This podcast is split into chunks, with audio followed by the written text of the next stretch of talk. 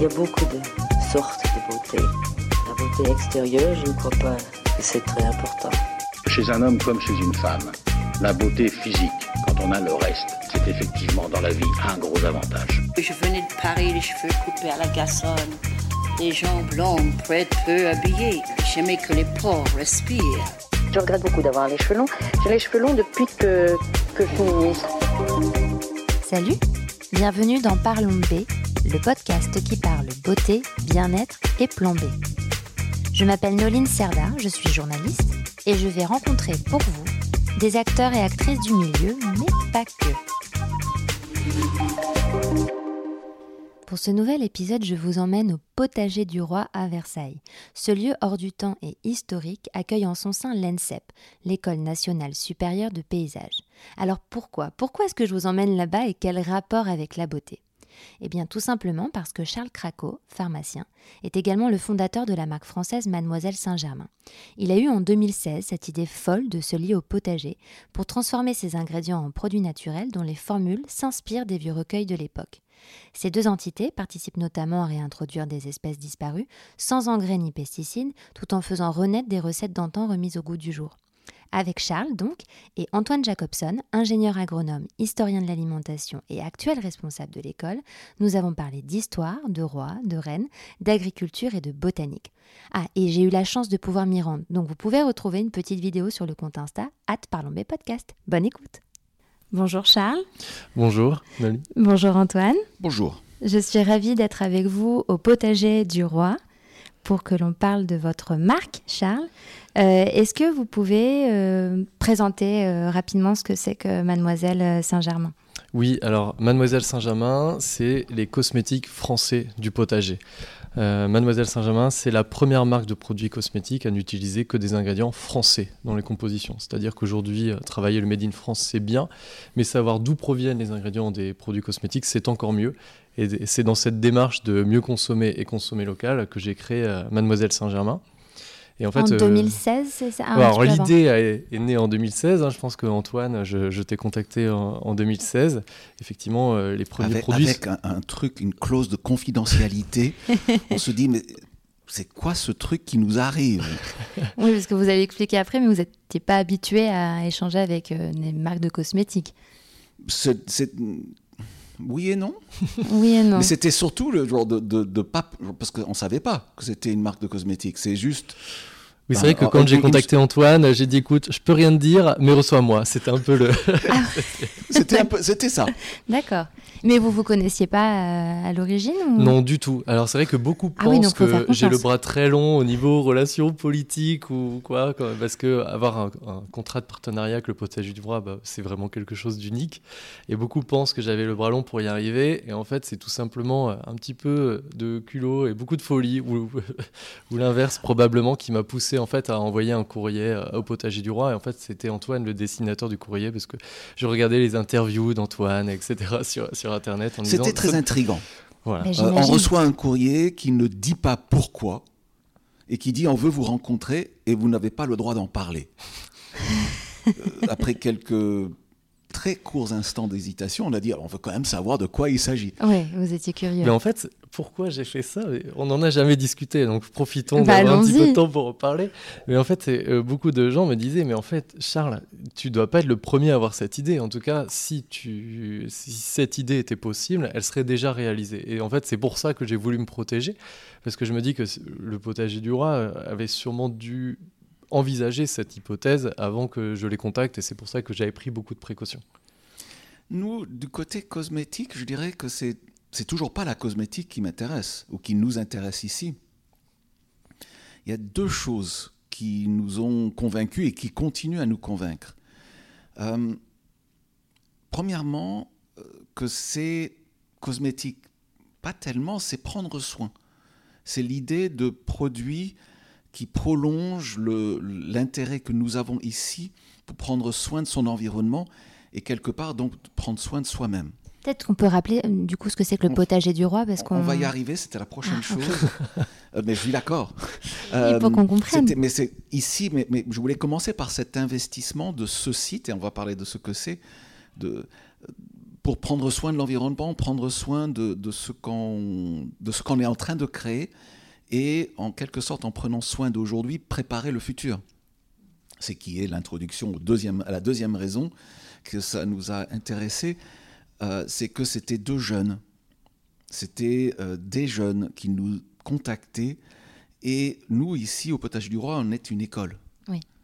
Euh, que, oui L'école nationale supérieure du paysage. Un jardin créé à partir de 1678, mais qui avait déjà euh, à sa création une fonction de formation, une fonction de, euh, de, transmission, une fonction d'expérimentation.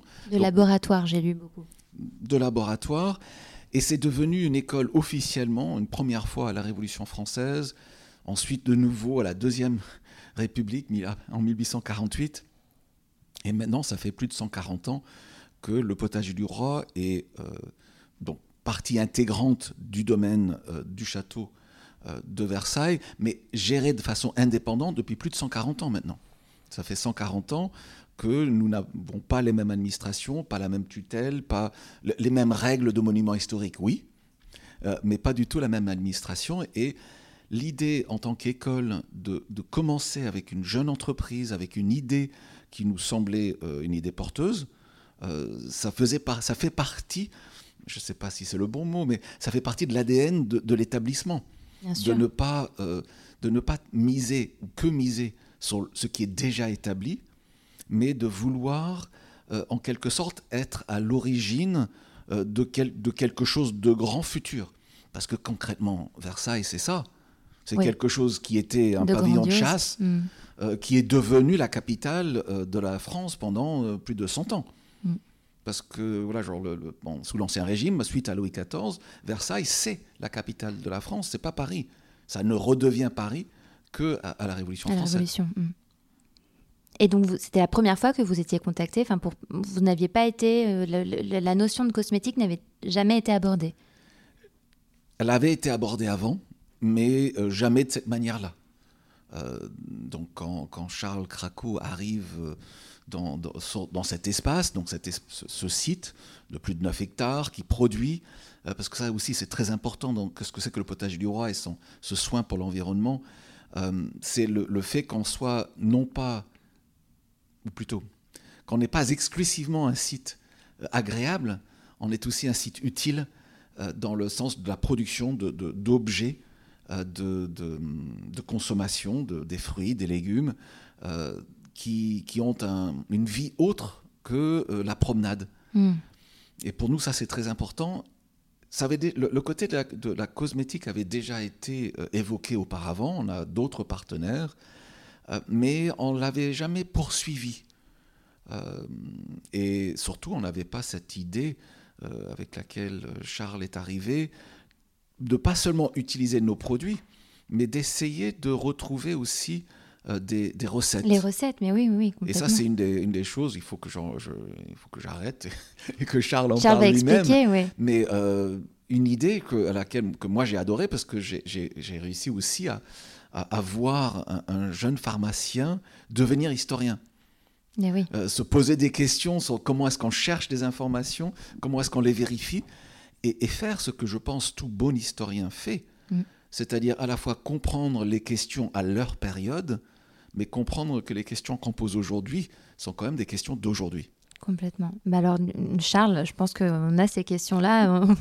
C'est que, comment est-ce que vous avez fait? Comment est-ce que vous avez procédé? Il y a eu tout un travail d'archives, j'imagine euh Oui, tout à fait. Alors, en fait, de, de mon prisme de pharmacien, j'ai réalisé que la cosmétique au, cours des, des 3-4 derniers siècles, enfin même depuis sa, sa genèse, hein, on prend soin de notre peau depuis euh, des milliers, d'années maintenant, mais euh, elle a beaucoup évolué et que euh, de la cosmétique du 17e, 18e siècle, finalement, on n'en tirait plus grand-chose aujourd'hui. Et ce qui était intéressant dans la cosmétique du 17e et du 18e siècle, c'est qu'à l'époque, on n'avait pas autant la possibilité de faire venir des plantes des quatre coins du monde comme on le fait aujourd'hui. Aujourd'hui, euh, vous voyez un produit cosmétique naturel, qu'est-ce qui est à la mode? C'est l'argan, le karité, le jojoba, et, voilà, ces matières premières, elles font rêver.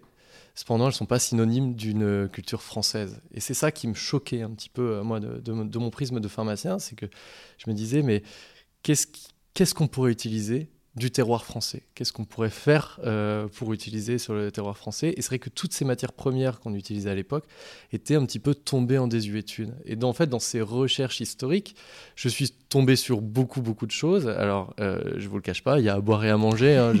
Euh, je, cite souvent l'anecdote de la, de la hein. décoction de, de poulet, de, de pigeons que faisait Marie-Antoinette sur son visage.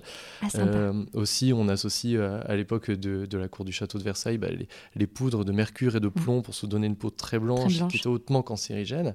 Mais ça, ça représente finalement même pas la moitié des recettes qu'on peut retrouver à l'époque.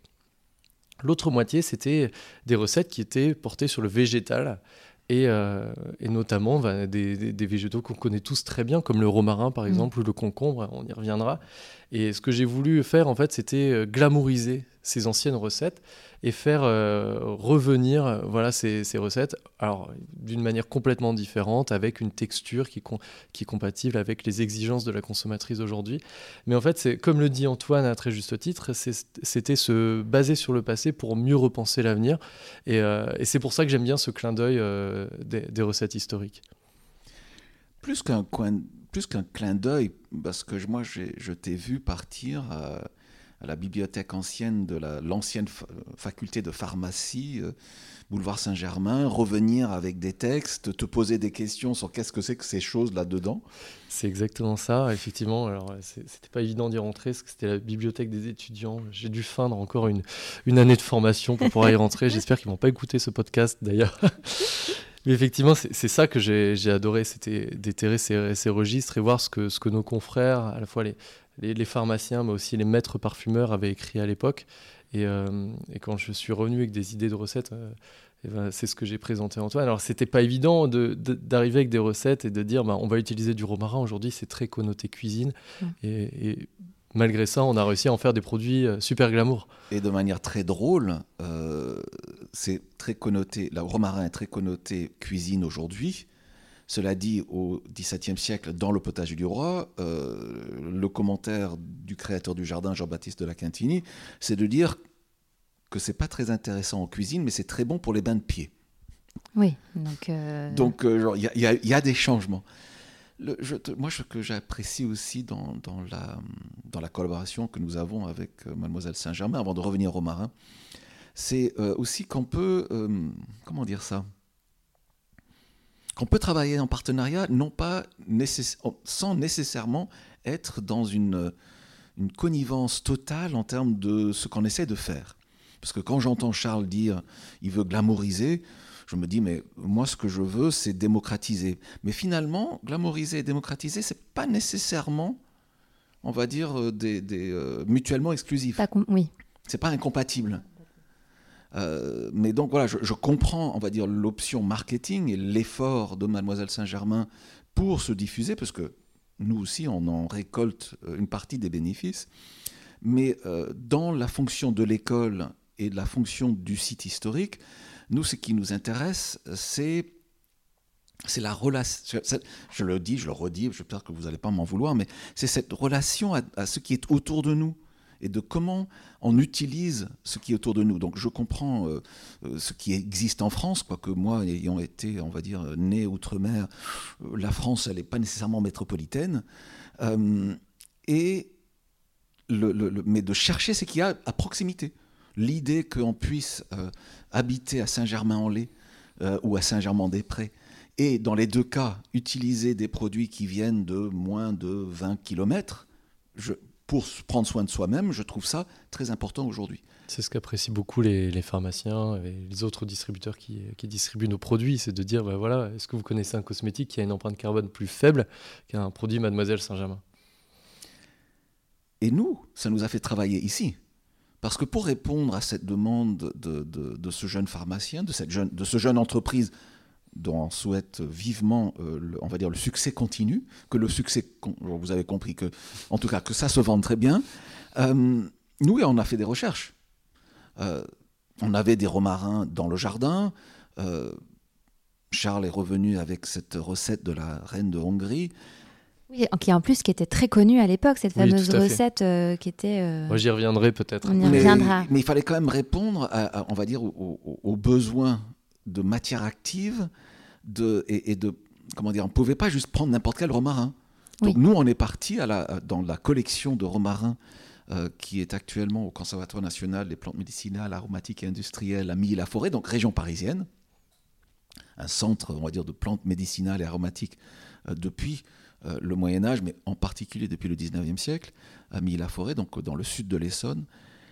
Et on a testé toute une série quand je dis tester, c'est pas mis sur la peau en tant que tel, c'est casser, sentir, laisser sécher, recommencer, pour sélectionner euh, nous, on en a choisi deux pour le jardin, mais un en particulier pour euh, Mademoiselle Saint-Germain, et qu'on mélange parce qu'ils ont des qualités différentes euh, qui pourraient correspondre à cette, aux besoins de ce produit. Concrètement, il faut que je sois un peu plus précis. on a un certain nombre de romarins qui peuvent être assez médicinales. Et, mais qui ont des, propriétés, on va dire, de matière active qui sont intéressantes par rapport au produit. Et on a réalisé que certains de ces romarins qui étaient plutôt à, arôme médicinal perdaient l'arôme médicinal en séchant et donc avaient quelque chose de moins camphré euh, pour la suite. Et donc c'est ça qu'on a choisi. Hmm. Et alors du coup, comment ça s'est passé? Vous, êtes, vous êtes venu euh, avec cette, euh, cette recette et donc euh, et vous l'avez trouvée comment cette recette? Vous la connaissiez alors, avant ou pas? Cette recette, je l'ai trouvée dans des manuels. Il faut savoir que dans les manuels d'époque, beaucoup étaient des œuvres de compilation de, de, maîtres parfumeurs. Et donc, quand une recette est à la mode, vous la retrouvez dans plusieurs des manuels, mais chacun des maîtres parfumeurs ou des apothicaires de l'époque apportait sa petite touche personnelle. L'idée du plagiat est plutôt moderne. Hein. Voilà. sur, euh, sur la recette de l'eau de la reine de Hongrie, c'est une légende euh, qui remonte à 1380. C'est soi-disant un moine qui offre un, élixir de romarin à une reine de Hongrie. Et elle aurait tellement retrouvé sa force et sa beauté qu'elle fut demandée en mariage à l'âge de 72 ans. Alors, ah oui, inutile de vous dire que c'est une légende, et ce qui est le plus probable, c'est que ce soit un maître parfumeur de la cour du château qui aurait inventé cette légende pour donner des lettres de noblesse à son produit cosmétique et ainsi le, faire admettre à la cour. voilà, tout à fait. Mais j'ai trouvé la chose, à la fois l'anecdote historique très, très intéressante, mais ce qui m'a le plus convaincu euh, dans, cette approche avec le romarin, pour, euh, pour encore le citer, c'était que les manuels euh, sous-entendaient que le romarin avait certaines efficacités sur la peau et que, selon l'état de la science à l'époque, il aurait été tout à fait impossible de le démontrer. Et j'ai trouvé, en analysant du coup le romarin, des publications scientifiques qui venaient à peine, datées d'un ou deux ans à l'époque, euh, corroborer ces, allégations. Donc là, 2017. Euh, alors non, alors là, par exemple, là, je parle de, du romarin. Sur, donc, on l'utilise dans notre crème éclat, donc sous-entendu, elle stimule l'éclat du teint. Et donc, on voit dans les, dans les manuels que l'eau de la reine de Hongrie a pour effet de bonifier le teint, sauf que ils n'ont pas les moyens de le prouver et que c'est seulement une publication qui date d'il y a euh, 4 ans euh, de, mémoire d'un chirurgien plasticien qui utilisait des hydrolats de romarin sur des fragments de greffe de peau et qui remarquait qu'en fait le romarin avait pour but de mieux stimuler la microcirculation sous-cutanée Incroyable. Et donc, ainsi, de bonifier l'éclat du teint. Et donc, c'est ça qui est très intéressant, c'est que le côté purifiant du romarin, pareil, il le supposait, et ça a été euh, voilà, démontré beaucoup plus tard, et aujourd'hui, c'est même communément admis, en mm. la tisane au romarin, etc. Et c'est ça que je trouvais intéressant, c'est euh, finalement qu'aujourd'hui, on, a, on a revisité ces, ces recettes et qu'on est capable aujourd'hui d'en prouver leur efficacité scientifiquement. C'est ça que je trouvais très intéressant. Alors, il y a eu le romarin, et l'autre histoire que j'ai adorée, parce que vous savez, quand on. Je ne sais pas si c'est vrai dans le métier de Charles, mais dans les métiers du jardin et du paysage, on est plutôt sur des métiers passion. Et euh, il se trouve qu'il y a très longtemps, une trentaine d'années par là, euh, j'avais découvert dans mes pérégrinations franciliennes euh, autour des variétés anciennes, j'avais trouvé une variété dont je ne comprenais pas trop ce qui s'y passait. Donc ça s'appelle le, concombre blanc de Bonneuil. Le fameux concombre. Euh, concombre blanc de Bonneuil, il est là. En plus, quand on essaie de lire la description, c'est plutôt un ballon de rugby. Donc un gros truc ovale, on voit pas trop ce qu'on en fait en tant que ce que nous on cherche aujourd'hui, c'est-à-dire un long fruit immature avec une peau peu épaisse et, donc, et blanc. Et j'y prêtais pas trop attention euh, mais voilà, c'était une sorte de, curiosité que j'ai mis quelque part dans ma tête. Et puis, euh, quand Charles est revenu et euh, on a travaillé le romarin, mais on a commencé à travailler autre chose, une des choses avec laquelle il est revenu, c'est l'idée du concombre, idée ancienne, bien connue. Sans que vous en ayez parlé c'était sans. Je me souviens plus. Alors en fait, euh, la, pommade de concombre, elle faisait partie d'un petit, petit, recueil de recettes que je vous avais euh, remis lors d'un des rendez-vous euh, justement de, cadrage. Et ça m'a, ça m'a rappelé deux choses. Premièrement, une partie des, informations que j'avais données au début à Charles sont en provenance étaient en provenance d'un historien qui s'appelait Jean-Louis Flandrin qui avait été mon directeur de thèse et qui avait travaillé, moi je l'avais rencontré pour l'histoire de l'alimentation, mais il avait travaillé par ailleurs sur l'histoire de la beauté. Euh, et il avait travaillé sur des recueils, euh, on va dire, de recettes de, produits de soins. Et euh, une des choses qui ressortait de ses travaux, pas seulement de ceux de, Jean-Louis Flandrin, c'était la recherche de la blancheur. qui est une obsession depuis des le, années. le, concombre utilisé pour la recherche de la blancheur, ça m'a fait, ça m'a rappelé le concombre blanc de Bonneuil. Je suis allé voir et quand on regarde dans le détail euh, les descriptions, j'ai retrouvé une chose que je n'avais pas tellement repérée au début. Euh, c'était destiné particulièrement ou était couramment utilisé euh, dans l'industrie pharmaceutique de, du 19e siècle. de là, il y a eu une sorte de recherche parce que du blanc de Bonneuil est très très difficile à en trouver aujourd'hui.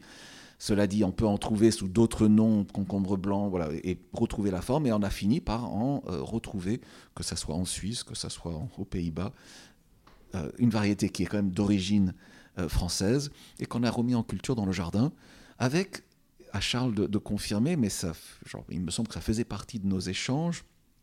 Mais au niveau des analyses, il, faut que Charles le confirme. Euh, pourquoi Donc blanc d'accord pour le symbolique du teint, mais il semblerait aussi que ce concombre ait des pouvoirs, on va dire, de rétention d'eau, de quantité d'eau contenue dans ces cellules et, on va dire maintenue en place, euh, supérieure aux autres. Donc en quelque sorte, moins de matière sèche.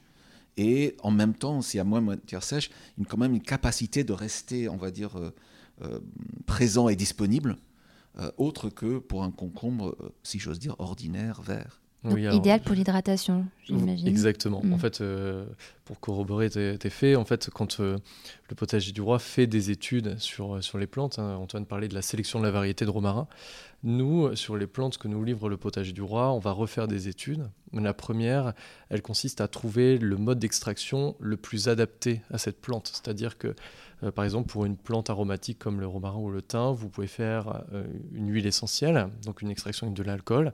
Vous pouvez faire un hydrolat, une extraction avec de l'eau, ou vous pouvez faire un macérat huileux, c'est-à-dire vous laissez tremper euh, la plante aromatique euh, dans, euh, dans de la glycérine ou de l'huile, et donc pour ainsi extraire les substances actives de, de la plante. Et donc, à nous de trouver, en fonction de la plante que nous livre le potager du roi et en fonction de ce qu'on attend comme actif dans le produit fini, le, la meilleure méthode d'extraction végétale. Et pour le romarin, par exemple, beaucoup parle d'huile essentielle de romarin, et nous, c'est ce qu'on a voulu absolument fuir, parce qu'une huile essentielle, c'est photosensibilisant, c'est allergisant, et ce qu'on cherchait dans le cadre de bonifier l'éclat du teint et de purifier la peau, euh, ben c'était plus compatible avec un hydrolat. Pour en revenir à, notre fameux concombre blanc de Bonneuil, les tests d'extraction que nous avons faits ont montré qu'en fait ce concombre il avait une chair beaucoup plus épaisse qu'un concombre vert alimentaire. Et euh, les tests de laboratoire montrent qu'en termes d'actifs émollients et hydratants, on est sur des concentrations bien supérieures à la variété euh, donc, euh, alimentaire. Et donc c'est pour ça qu'on a dû développer, donc en fait c'est le cas pour chacune des plantes du potager du roi, une extraction végétale à façon dont nous sommes les uniques euh, euh, faiseurs et propriétaires avec mm. un partenaire d'extraction végétale. Donc ça c'est très intéressant parce que même si concombre, on se dit bah, voilà il est juste blanc, c'est pas du tout la seule différence qu'on va retrouver avec le concombre alimentaire et ça fait naître un actif cosmétique finalement bien nouveau et bien différenciant par rapport au panel de, de crèmes au concombre qu'on peut trouver sur le marché. Charles, j'ai moins suivi, et c'est surtout les jardiniers François Xavier et Christine Dufour François-Xavier Delbouis et Christine Dufour qui ont suivi avec toi le développement autour du savon. Et là, le choix, ça s'est fait comment? Alors pour le savon, euh, alors je pense que c'était une des questions que vous aviez préparées. Oui, oui, c'est génial euh, parce que du coup j'ai Antoine, Antoine qui pose des questions. Pour moi, c'est parfait. Alors en fait, moi je suis euh, là pour me renseigner. Hein. Mais moi aussi, figurez-vous. en fait, c'est une grosse particularité qu'on a chez, chez Mademoiselle Saint-Germain, c'est que quand une, une marque de cosmétique a envie de mettre un produit sur le marché, elle va se baser sur des tendances ou des études de marché. Et, que, et moi, à l'inverse de ça, euh, c'est une discussion avec un jardinier ou, euh, ou euh, une page feuilletée dans un manuel de recettes qui va me faire naître l'étincelle et qui va faire en sorte qu'un an, un an et demi plus tard, on va retrouver un produit cosmétique. Donc là, pour le concombre, c'est des discussions avec Antoine. Pour le romarin, c'est vraiment la recette que j'ai retrouvée dans, dans, mon recueil. Et pour le savon géranium, c'est une discussion avec justement François-Xavier et David et d'autres jardiniers qui me disaient, mais on a une variété de géranium qui est donc euh, le géranium non, je peux pas, c'est juste mon côté jardinier. On est d'accord quand dit géranium, mais c'est quand même en réalité son vrai nom botanique, c'est pélargonium. Pélargonium. Pélargonium, d'accord. C'est ah important par rapport à l'origine de la plante. Bien sûr. Donc ce pélargonium, euh, qui est différent euh, des géraniums d'ornement qu'on va retrouver sur les balcons, parce qu'il est très utilisé en parfumerie il a une fragrance qui est entre celle de la rose et du citron, donc elle est vraiment très intéressante. Donc on pourra passer euh, dans la serre justement où sont ah cultivés ces pélargoniums tout à l'heure. Vous allez voir qu'en caressant la feuille, vous allez avoir cette odeur très caractéristique et vous pourrez même la comparer avec un des savons qu'on a ramené. Euh, et, là, on va utiliser euh, l'opportunité qu'ont trouvé les jardiniers de dire bah, on a ce, ce, pélargonium qui pousse au jardin. On peut dire géranium, hein, c'est le nom vernaculaire. du coup, j'ai peur. Il faut juste qu'on soit d'accord. parce que Alors pourquoi est-ce que je vous complique la vie? Parce que le géranium est, une... est... est un genre qui est dont un certain nombre d'espèces sont indigènes, ou on va dire de... sont du, du terroir, du territoire français métropolitain. Euh, par contre, le pélargonium de laquelle on parle est quand même originaire de l'Afrique du Sud, de la Namibie et de l'Afrique du Sud. Hmm. Et comment, est, comment est-ce que ça s'est retrouvé ici à la fin du XVIIIe siècle, ça. début du, du, XIXe. Hmm. Et donc là, on a vraiment saisi l'opportunité que cette plante poussait et poussait bien au potager du roi. Euh, du coup, pour l'utiliser comme fer de lance d'une gamme au géranium qui est dédiée à l'hygiène et dont on, les jardiniers découpent les feuilles à la main et on insère les, mains, les feuilles à la main lors de sa saponification à froid dans le Vaucluse. Donc, ce qui est absolument euh, bluffant avec ce savon, c'est qu'à la découpe, vous allez voir du coup les tranches de feuilles de géranium qui parfument naturellement le savon. Et donc, c'est une odeur qui est, vraiment authentique et, et, très naturelle et très plaisante. Et ce savon qui devait à la base être une édition limitée parce que on saisissait l'opportunité d'avoir quelques plants de géranium qui poussaient au potager du roi, est aujourd'hui partie intégrante de notre catalogue et même partie intégrante d'une gamme, parce qu'on a aussi développé l'eau euh, démaquillante au géranium, qui est euh, du coup une eau florale démaquillante, qui mêle du coup euh, un hydrolat de feuilles et de fleurs de géranium du potager du roi. Authentique. Alors moi, c'est comme glamorisation. authentique pour moi, c'est quand je goûte euh, une, genre c'est le printemps là, quand je vais goûter des cerises, alors est-ce qu'une variété euh, contemporaine développée récemment pour gérer les questions du changement climatique et on va dire les exigences agronomiques d'aujourd'hui est moins authentique qu'une cerise de Montmorency, on va dire d'origine 17e siècle, d'origine génétique, de la variété, on va dire du 17e siècle? Pour moi, tous les deux sont authentiques. Hein. Genre, la, la question, c'est euh, y faire attention et développer, on va dire, les qualités les, plus intéressantes. Euh, c'est pour ça que quelque part, le, géranium, qui est un pélargonium que nous produisons pour Mademoiselle Saint-Germain, a sa place ici. Euh, c'est pas parce que c'est authentique par rapport au XVIIe siècle hmm. ou authentique par rapport, on va dire, à une origine française. C'est parce que cette plante a des qualités et que ces qualités ont une place ici. Non, puisque ce que j'aime et ce que je qualifie d'authentique dans ce produit, c'est que contrairement aux crèmes où finalement on a du mal à visualiser euh, la présence d'une branche de romarin dans le pot, ce qui n'est pas le cas, hein, on passe par une extraction végétale.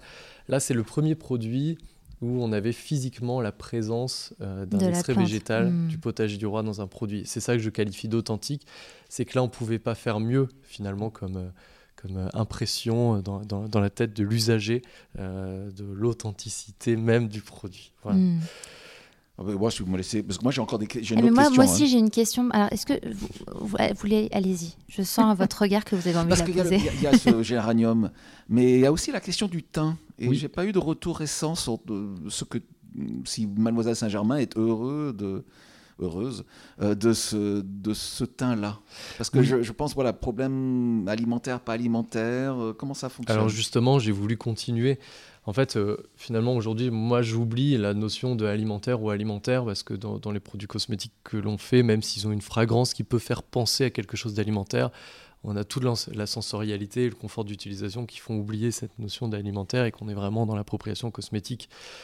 Là, pour le thym, on a, utilisé le thym du potager parce qu'on a identifié qu'il s'agissait d'une espèce qui était très antioxydante, ce qui n'est pas le cas pour toutes les espèces de thym.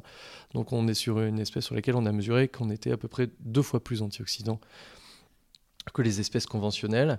Et donc ça permet de faire un très bon produit anti-âge. Et donc, ce qu'on a fait dans ce. Donc, le thym est utilisé dans le sérum Renaissance, qui mêle un trio d'actifs anti-âge, à savoir acide hyaluronique, thym et gelée royale. Et donc là, euh, ce thym, il apporte la plus grande satisfaction euh, sur, euh, sur ce produit. Antoine, il faudrait que tu le testes. on a même essayé de fournir la gelée royale, mais ça, on n'a pas réussi. Voilà, en fait, on, a, hmm. on avait mis de la, de la gelée royale. Après, je crois que ce n'est que de partie remise, hein, donc on, va essayer d'y retravailler. Mais la, la gelée royale, c'est une expertise. Ça, c'est une des choses que j'apprécie avec Mademoiselle Saint-Germain, avec l'équipe, mais aussi avec Charles, c'est cette idée qu'on on, travaille et on retravaille un produit. On n'est pas, c'est pas parce qu'il marche tout de suite ou, ou qu'il y a un certain nombre de, un certain nombre de choses qui marchent tout de suite qu'on voit pas euh, des opportunités pour l'améliorer, le, le, pousser dans une direction ou dans une autre. On n'est pas sur des produits figés.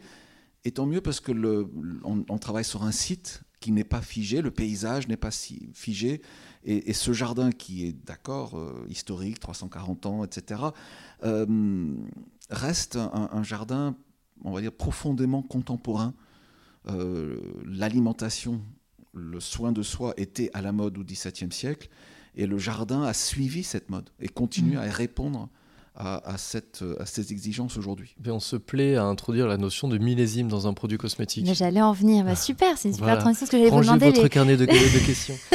les quantités et puis tout ça, cette notion de millésime, parce que finalement, en fonction des saisons, c'est pas toujours le même. Euh, c'est pas que c'est pas le même produit qui sort, mais. Tout à fait. Alors, il suffit qu'on récolte un romarin en fleurs ou pas en fleurs pour déjà avoir des différences mmh. olfactives sur le produit.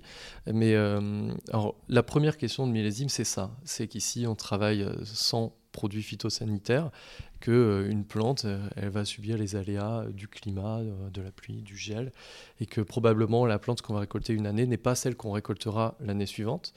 Et donc ça, va se ressentir très faiblement, mais certains de nos clients l'ont déjà identifié sur le produit fini.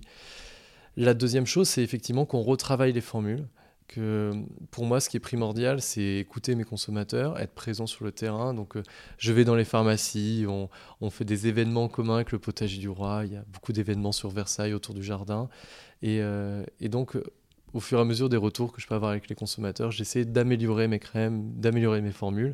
Et donc, cette notion de millésime, elle me tient particulièrement à cœur parce que je pense qu'aujourd'hui, une crème éclat 2021 n'est pas une crème éclat 2017. Et Oh, mon regard a fait que Charles a arrêté de parler. Pas, je voulais pas que tu t'arrêtes, mais je me disais, tiens, euh, millésime. Euh, je sais que vos premiers, euh, comment vous appelez ça? Moi, j'avais appelé ça d'une boîte. Vous appelez ça du packaging. Vos, premières images étaient faites par Lucille Chapsal, encore étudiante à l'école ou, à l'école de paysage, récent, récent diplômée.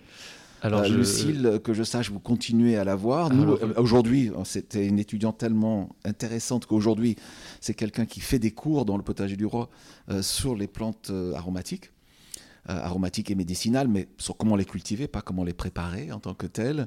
Euh, est-ce qu'il y aurait des millésimes côté packaging? Alors, Lucille travaille toujours pour nous. C'est l'unique personne qui a sa patte graphique sur. Euh, pour ceux qui nous écoutent mais qui ne voient pas nos packs. Mais je les mettrai en euh, avant sur les réseaux. Nos packs sont en fait réalisés à partir de planches botaniques, donc ça, fait, ça donne un côté très apothicaire.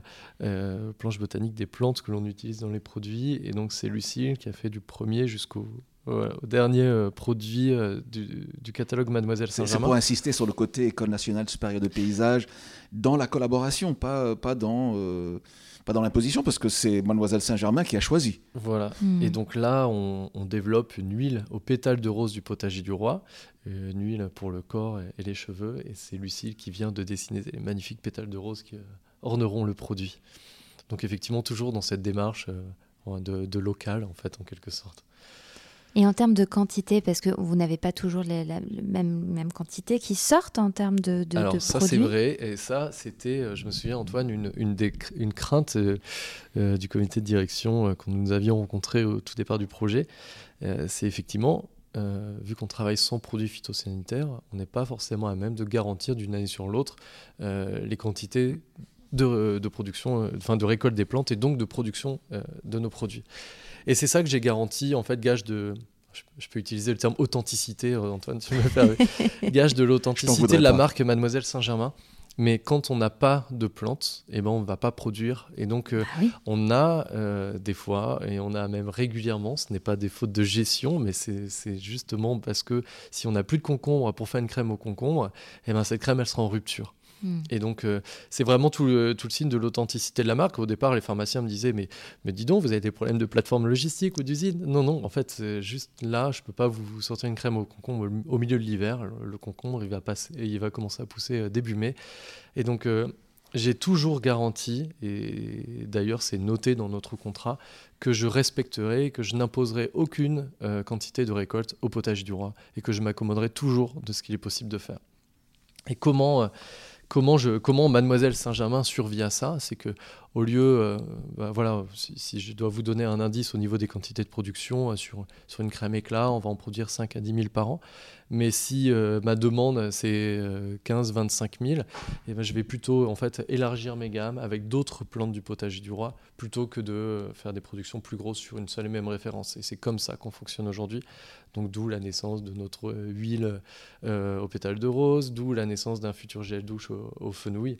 Donc, donc voilà comment, comment on travaille comme ça. Au potage du roi, l'idée pour nous n'est pas de produire euh, en masse un seul produit. On, a, on cherche un équilibre de notre espace, un équilibre environnemental, écologique. On, cherche une, résilience euh, interne à, nos 9 hectares et aussi en relation avec notre environnement vers le parc de Versailles ou vers la ville euh, de Versailles, le quartier Saint-Louis. mais on cherche aussi à faire connaître la diversité. Euh, et donc, euh, si certains produits, par exemple, euh, sur le fond et sur le long terme, comme le romarin ou comme le concombre, ne posent pas trop de difficultés à étendre la production et atteindre les quantités nécessaires pour la demande actuelle, on sait qu'il y a quand même des limites à respecter. Euh, et qu'on ne pourra pas fournir des, euh, les mêmes quantités de pétales de rose qu'une production spécialisée à Grasse. Non, je suis tout à fait d'accord avec ce que tu dis, et il y a deux choses que je peux ajouter à ça, c'est que euh, ça sert non, plus à rien de, de, trop produire de crème éclat, parce que nos, nos produits, un peu comme les fruits et légumes du potager, subissent une certaine saisonnalité, tout comme le fait aussi les besoins de la peau. Et qu'une crème éclat, c'est une crème un peu plus demi-saison, un baume éclat, ça va être plutôt une crème hivernale, que l'été, c'est plutôt la crème de jour au concombre. Alors c'est tout à fait cohérent parce que le concombre va pousser euh, au printemps et que cette crème, elle répond plus aux besoins de la peau euh, pour l'été. La nature est bien faite. Hein. Voilà, on a essayé de faire en sorte que, que finalement la, boucle puisse être bouclée. Et donc, euh, donc voilà, on va, on va vendre moins de, de la gamme éclat l'été, on en vendra plus l'hiver, mais ce qui est tout à fait cohérent par rapport à nos récoltes et par rapport à ce que la nature est capable de nous donner et surtout par rapport à ce que la peau est susceptible de recevoir. Vous parliez que vous n'utilisiez pas de hum, tout ce qui était ingrédients phytosanitaires, enfin des ressources phytosanitaires, euh, euh, mais vous n'êtes pas labellisé pour autant. Il y a pas, on en, parlait, mais je voulais qu'on l'évoque, toutes ces questions de label, de bio, de, euh, c'est quelque chose qui, intrigue, enfin, qui compte pour le consommateur aujourd'hui, enfin, qui rassure. Comment est-ce que vous faites avec ça?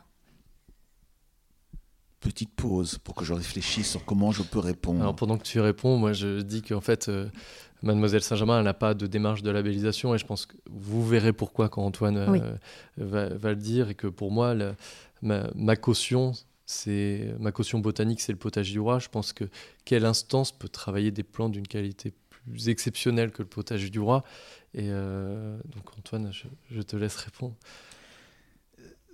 C'est une question qu'on nous pose souvent. Mais oui, j'imagine. Et euh, il faut que j'apprenne à faire une réponse simple. Euh, je vais essayer de le faire sur trois niveaux différents. Ok. Mais ça sera rapide chaque fois, mais peut-être un peu provoquant, mais j'espère que la conclusion vous conviendra. Premièrement, je ne comprends pas pourquoi il faut qu'on paye pour avoir un label qu'on devrait nous payer pour faire. Alors ça, je suis tout à fait d'accord parce que moi, l'argent que j'économise à labelliser mes formules, mes produits et la marque, je l'investis dans des ingrédients de meilleure qualité, des formules plus optimisées.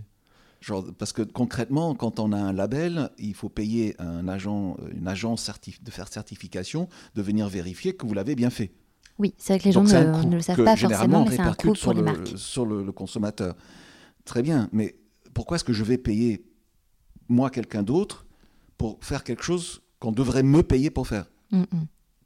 Deuxième chose, euh, on essaye, et c'est ce que disait Charles, on essaye de faire exister, parce qu'on pense que c'est important en tant que tel, euh, le potage du roi comme une marque en soi.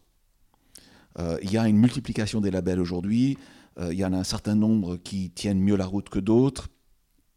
Comment s'y retrouver dedans? C'est pas évident.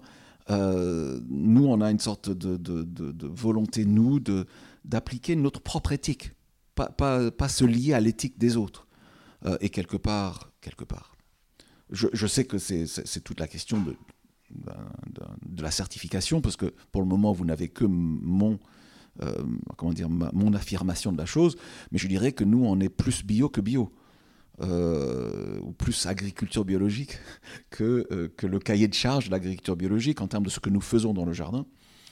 Euh, et, de la manière d'essayer de, de, le prendre en compte. Par exemple, nous n'utilisons aucun, euh, aucun produit soufré, aucun produit au cuivre, euh, pour toute une série de raisons spécifiques à ce jardin, et en particulier le fait que ce jardin a été traité avec ces produits pendant plus de 100 ans, et que donc il y a une accumulation de cuivre dans nos sols à laquelle il faut absolument faire attention aujourd'hui. Mmh. Et que même si c'est agréé en culture biologique, pour nous, c'est un, un danger potentiel futur. En réalité, troisième chose, on, est en train de faire la démarche d'une certification. On se pose la question sur comment le construire. Euh, je pense qu'on va prendre, euh, on va passer par le cahier de charge d'agriculture biologique, simplement pour montrer que c'est important, ne, pas, euh, ne pas être que iconoclaste. Euh, et aussi euh, en essayant de se poser la question, mais quelles sont, parce qu'il même il existe des certifications euh, avec lesquelles on est, on va dire, en phase, qui sont suffisamment complexes pour prendre en compte notre cas, que ce soit haute qualité environnementale ou d'autres. nous allons vers, pour, pour voilà, nous, nous allons vers l'idée, en tout cas, moi je voudrais qu'on aille vers, il ne faut pas que je dise que l'institution le fait, le, fait si vite que ça, euh, l'idée peut-être euh, d'une, d'un processus de certification coopérative, c'est-à-dire euh, où c'est des, des, personnes, des ils se certifient entre eux. Alors ça peut être avoir l'air d'un bande de copains, mais les intérêts des uns et des autres sont d'être sérieux vis-à-vis les uns des autres. Et et ça, ça a été une de mes grandes découvertes euh, euh, du, euh, moi qui ne viens pas, on va dire, du milieu bio en tant que tel, il y a bien longtemps. on avait fait un, événement ici au Potager du Roi. C'était autour de 2008-2009, je me souviens pas de la date exacte, avec c'était la c'était la, fête des, orties. Et, la chose qui m'avait marqué du milieu des personnes euh, de, ce milieu-là, c'est qu'ils ont quitté le jardin, ils ont quitté les espaces d'exposition en le laissant plus propre que ce que c'était avant. Hmm. Et c'est ça qu'on cherche. On cherche des partenaires, euh, on cherche des personnes euh, qui, quand ils sont en interaction avec nous ou avec vous, laissent derrière eux moins de, un espace mieux que ce qu'ils ont trouvé. Hmm. la certification, c'est pas ça mais le milieu dans lequel ça se fait, c'est ça qu'on cherche. Je comprends. Donc c'est une caution pour vous, euh, ne serait-ce que potager du roi. Oui, tout à fait. Et puis, je, moi, ma, ma, vraie raison à moi, c'est que. En mal, on est dans une école. on a les étudiants qui bougent. Et là, dans le cas, c'est même pas les étudiants, c'est les jardiniers qui passent. Ah, il doit être 13 heures. C'est l'heure du retour sur le terrain. Et si vous avez entendu des bruits, donc je vois Julie, je vois David, je vois Mathias passer, tous des jardiniers que Charles connaît et des jardiniers qui connaissent Charles. Et je crois que ça aussi, ça fait partie de cette relation avec Mademoiselle Saint-Germain. Oui, parce qu'on se baladait dans le jardin. Attends, je ne peux pas résister. Allez-y. Parce que vous ne savez pas, Mademoiselle Saint-Germain. Je ne sais pas si Charles en a déjà parlé, mais je vais dévoiler un de ses petits secrets. J'ai peur. Parce que dans la relation au jardinier, il n'y a pas que la question des plantes. Oui. Il y a aussi la question des voitures. C'est vrai. la mécanique. Allez, il faut que tu te dévoiles. en fait, ma passion première n'est pas euh, la cosmétique, mais euh, la mécanique. mais comme quoi, ce sont deux passions euh, qui ne sont pas antagonistes du tout. Donc, je répare des vieilles voitures le week-end et je fais des produits cosmétiques la semaine. Voilà, ça se complète très bien. Et les jardiniers apprécient. Voilà. Bah, je pense que aussi ce qu'apprécient les jardiniers, c'est que je passe régulièrement les voir et que je, les questionne sur leur travail et que je, leur demande comment ça va. Bah, vous avez l'air de, bien les connaître parce que c'est vrai qu'avant d'enregistrer, on s'est un peu baladé dans, dans, le potager et vous, vous interpoliez tout le monde. Enfin, vous connaissez euh, une bonne partie des gens. Je pense que pour moi, l'humain passe avant tout et ce, partenariat avec le potager du roi, c'est avant tout une question d'humain avant d'être un contrat. Je, mets ça entre guillemets de fourniture d'ingrédients. Mm. C'est bien plus que ça. Mm. Et donc pour en revenir à ce que nous disions... Il veut quitter euh, sa voiture là, pardon. c'est que je, pour revenir à la question de la certification, de la naturalité, le, credo que j'ai pris dans, le, dans, la formulation de mes produits cosmétiques, c'est pas de faire une marque 100% euh, d'ingrédients d'origine naturelle, 100% naturel. Il y en a qui le font peut-être mieux que moi, mais ce que je cherche, moi, c'est une, une utilisatrice qui va trouver que mes crèmes, elles sont efficaces que mes crèmes elles soient agréables à utiliser et qu'elles aient envie d'y retourner et surtout qu'elles sentent bon. Ce que j'ai remarqué dans la cosmétique naturelle, c'est que vous prenez un cosmétique, crème visage, 100% naturel, c'est pâteux, ça va laisser la peau brillante, c'est pas agréable, ça sent pas bon. Pour moi, le naturel, il peut être synonyme de plaisir. Et ce que je voulais que Mademoiselle Saint-Germain, c'est faire une marque qui propose à la fois une manière de mieux consommer, consommer local, ça je pense qu'on est une des seules sur le marché, une marque qui permette d'avoir de la naturalité, une marque qui permette d'avoir de la sensorialité et surtout des résultats visibles. Et je pense que ces quatre choses mises ensemble, elles forment vraiment l'esprit de Mademoiselle Saint-Germain. Et c'est pour ça qu'aujourd'hui, peut-être que vous allez vous apercevoir que sur une crème, j'aurai 97 ou 95% d'ingrédients d'origine naturelle. C'est pas les plus élevés du marché, mais peut-être que cette petite concession qu'on a fait, elle va permettre d'avoir une crème qui va vous révolutionner euh, la relation que vous aurez avec votre produit de beauté et vous faire vous réconcilier avec la cosmétique naturelle. C'est ça pour moi qui est le plus important. Et donc c'est pour ça que je ne suis pas non plus dans cette démarche de certification. Je préfère largement utiliser un ingrédient qui soit d'origine naturelle, qui soit pas forcément naturel à 100%, mais d'origine naturelle mais qui va vous apporter du plaisir, finalement, qu'une crème 100% naturelle sur laquelle vous n'allez jamais revenir. Voilà, c'était euh, mon petit coup de gueule et ma petite conclusion. Euh, j'ai une question qui est un petit peu différente, mais euh, quelle est votre vision de la beauté à tous les deux? J'ai le droit de botter en touche? Non. Euh,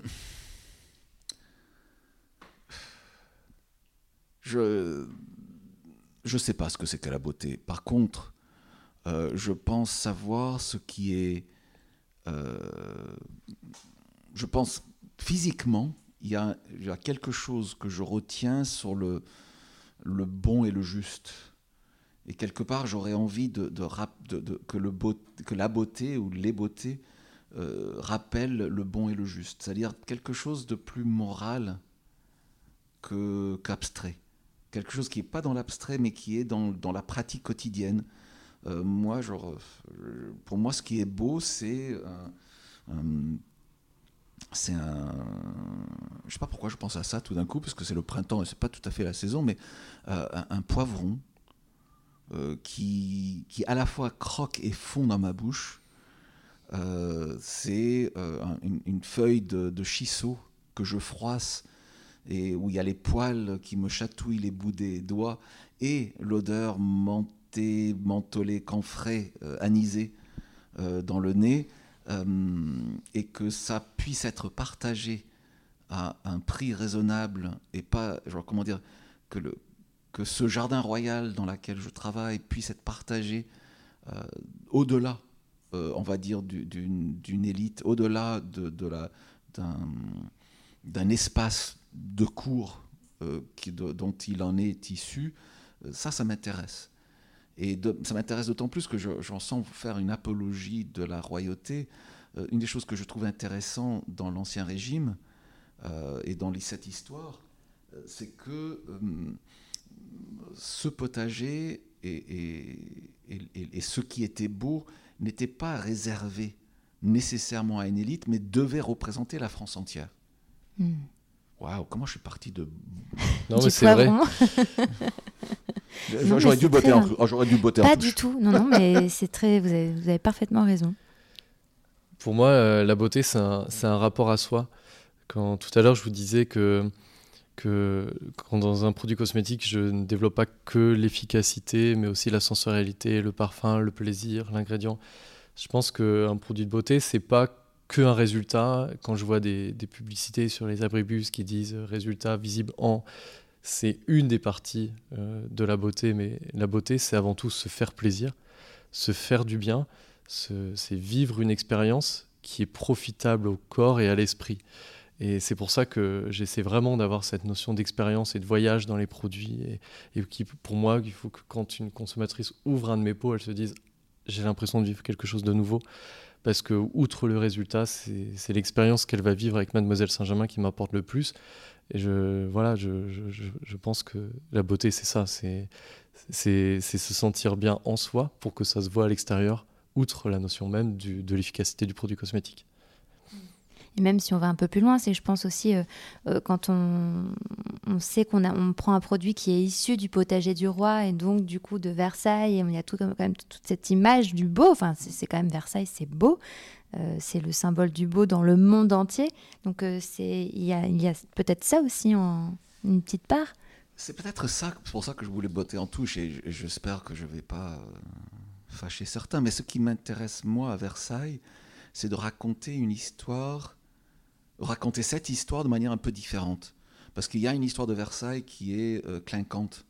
Il y a une histoire de Versailles qui est aussi celle, on va dire, de, de, la, de, de, de l'extorsion des richesses françaises. De la démesure. Euh. Mais il y a aussi une autre histoire à raconter qui est celle d'un partage, d'une recherche euh, de, de, l'excellence, d'une d'une volonté de, créer un. Comment dire ah, créer, J'ai commencé à ma phrase, je vais la terminer, mais je ne sais pas si elle est bonne. Hein. C'est créer un nouveau monde. Euh, mais, et un monde qui serait meilleur. Alors, vous l'avez mentionné tout à l'heure, on l'a pas redit, euh, j'ai un ami qui m'a dit ça un jour et j'ai trouvé ça très joli. il faut toujours que je dise que c'est quelqu'un d'autre qui l'ait dit. Euh, le potage du roi, c'est un laboratoire pour un monde meilleur.